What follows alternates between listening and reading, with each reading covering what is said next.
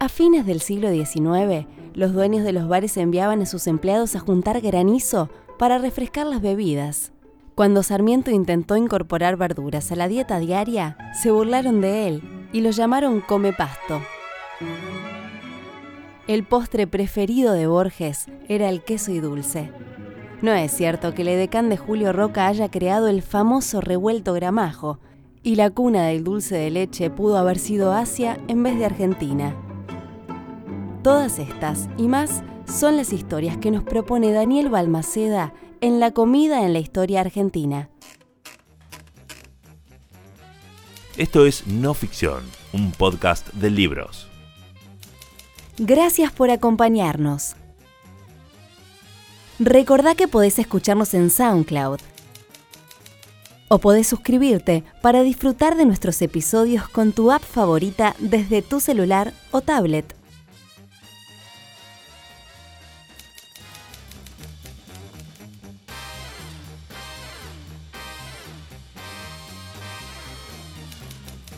Bienvenidos al podcast de Penguin Random House, grupo editorial.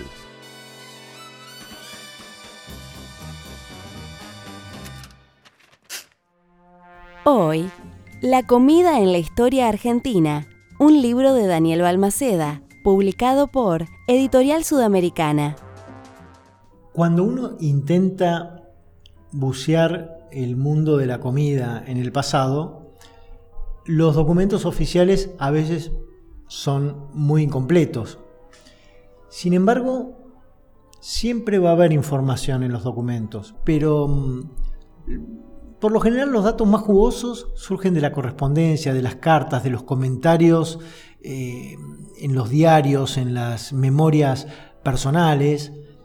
Por ejemplo, San Martín en 1823 fue al casamiento de su gran amigo Tomás Godoy Cruz en Mendoza un participante del casamiento, eh, uno de los invitados, le escribió a uno en Buenos Aires y le dijo, ayer se casó Tomás Godoy Cruz con Luz Sosa Corbalán. El padrino fue el general San Martín, que estaba presente y estaba bastante excedido de peso.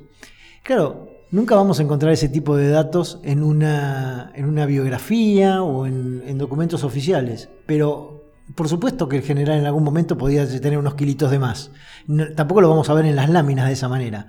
Pero, insisto, se parece cada vez más a todos nosotros, con la diferencia que le hizo cosas mucho más importantes y trascendentes.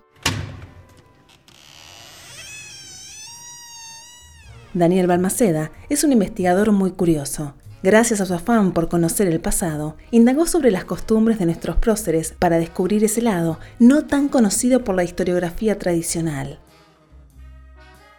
Parece obvio ponerlo en palabras, pero el bronce a veces no nos deja pensar que se enamoraban, vivían romances desenfrenados o tenían mala conducta en el colegio. Sarmiento, por ejemplo, dedicó buena parte de su vida a la comida. Nos puede resultar difícil imaginar a un Manuel Belgrano con sus tres hermanos alrededor de una mesa comiendo sin cubiertos, pero hay que tener en cuenta que prácticamente nadie en el siglo XIX tenía una vajilla tan amplia como para darles cuchillo y tenedor a todos sus hijos. La comida en la historia argentina presenta secretos, curiosidades, mitos y leyendas gastronómicas de nuestro país. Hay un montón de aspectos de la comida que nos permiten conocer mejor a aquellas personas cuyas vidas siempre nos han interesado.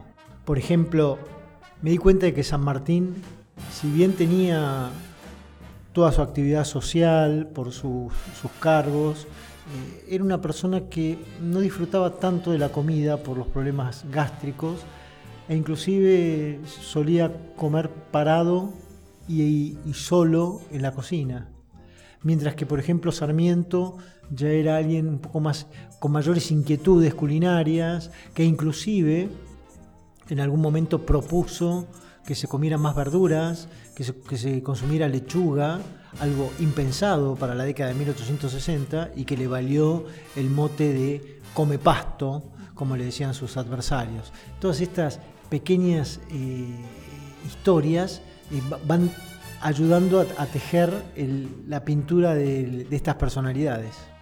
A partir de los gustos alimenticios de nuestros próceres, pero también de otras personalidades vinculadas a nuestra historia, descubriendo las pequeñas pistas que quedaron registradas en documentos olvidados, Daniel Balmaceda rescata las preferencias de quienes cambiaron el rumbo de la Argentina. En este libro, el autor afirma que la comida nos puede develar muchos secretos de nuestros héroes.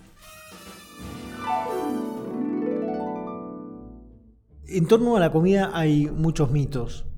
Eh, por ejemplo, siempre se cuentan historias que ya están muy, muy fijadas en el imaginario popular, como por ejemplo el nacimiento del revuelto Gramajo, que supuestamente lo había hecho un edecán de Roca que llamaba Artemio Gramajo, cuando en realidad eso fue toda una historia que mm, eh, escribió Félix Luna en, Soy Roca, que es una novela y donde él, mismo se cansó de repetir que esa parte la había inventado.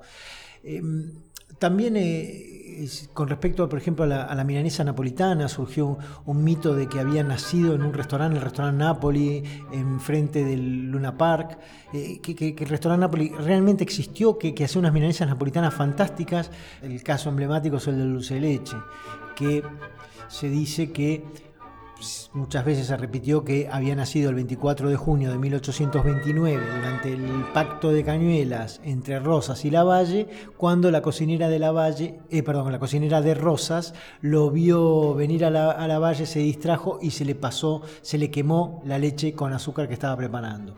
Eso eh, que ocurrió en 1800, que supuestamente ocurrió en 1829, 15 años antes, ya un porteño, Tomás Manuel de Anchorena, le había pedido dulce de leche a un cordobés, es decir, o, era muy adelantado o ya se había inventado dulce de leche. Que por supuesto, si uno hace un rastreo em, a fondo, se encuentra con vestigios de dulce de leche en Indochina, en el sudeste asiático, en el siglo VI de nuestra era. La comida en la historia argentina también rescata los inicios de algunos de los pioneros de la comida en nuestro país, como el vasco Carlos Noel, que llegó a la entonces llamada Confederación Argentina en 1842 y empezó vendiendo dulces y confituras a los porteños. Los mañascos Giuseppe y Luigi, provenientes del norte de Italia y creadores del queso Chubut riocuartense el francés Abel Saint, primer cafetero y luego creador del chocolate Águila Saint, o el inmigrante catalán Felipe Ford, creador de la hoy famosísima fábrica Felfort. Hay otro aspecto que me llamó mucho la atención. El puchero era el almuerzo de los obreros de la construcción allá por el 1900. El asado, la parrilla, se impuso recién en 1930 en adelante. Es decir, que eh, a veces uno tiene esos prejuicios de creer que, bueno, si nosotros fuimos un país de carnes de toda la vida, seguramente el asado primó siempre como, como plato del obrero, de la gente humilde, y sin embargo no, el puchero estaba muy por encima en las preferencias. Luego, cuando dejó de asarse al asador, es decir, con estaca, y se empezó a emplear la parrilla, allí comenzó una competencia con el puchero y todos nos hemos convertido en asadores a la parrilla. Es decir, que la comida como actividad social tenía mucho, eh, más fuerza y en las familias era parte de la religión familiar.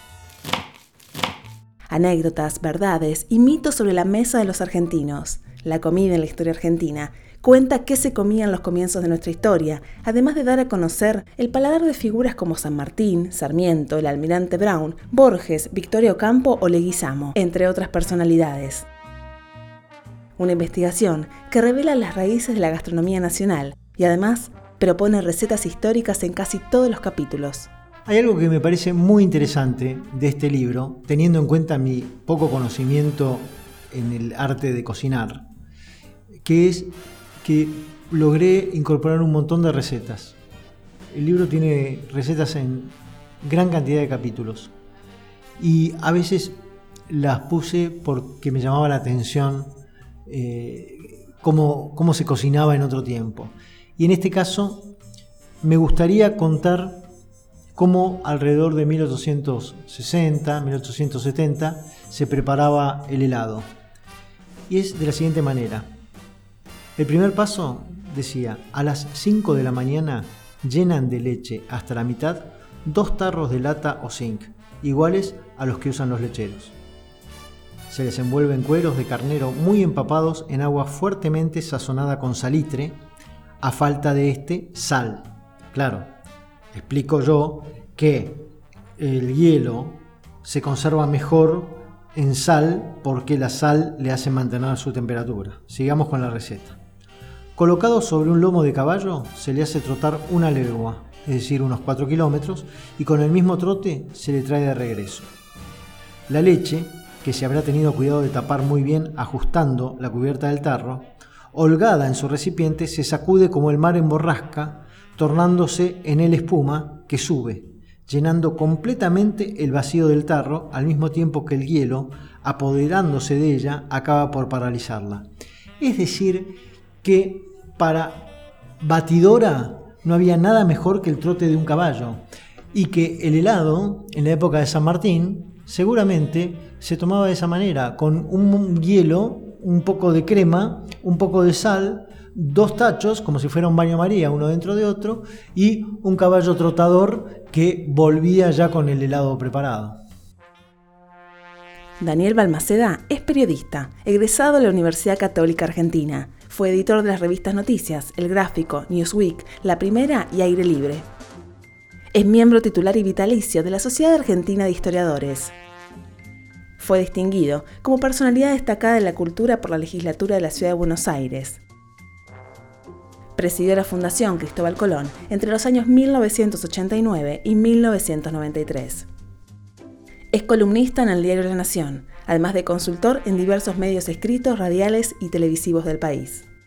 Es autor de los bestsellers Romances turbulentos de la historia argentina, Historias insólitas de la historia argentina Romances argentinos de escritores turbulentos y Buenos Aires en la mira, entre otros. La entrevista a Daniel Balmaceda fue realizada especialmente para este podcast. Le agradecemos especialmente por su gentileza. Hoy leímos La comida en la historia argentina, un libro de Daniel Balmaceda, publicado por Editorial Sudamericana. Encontralo en todas las librerías o busca el ebook ahora mismo en megustaleer.com.ar. Recordá suscribirte a No Ficción en tu app de podcast favorita para escucharlo en tu teléfono o tablet.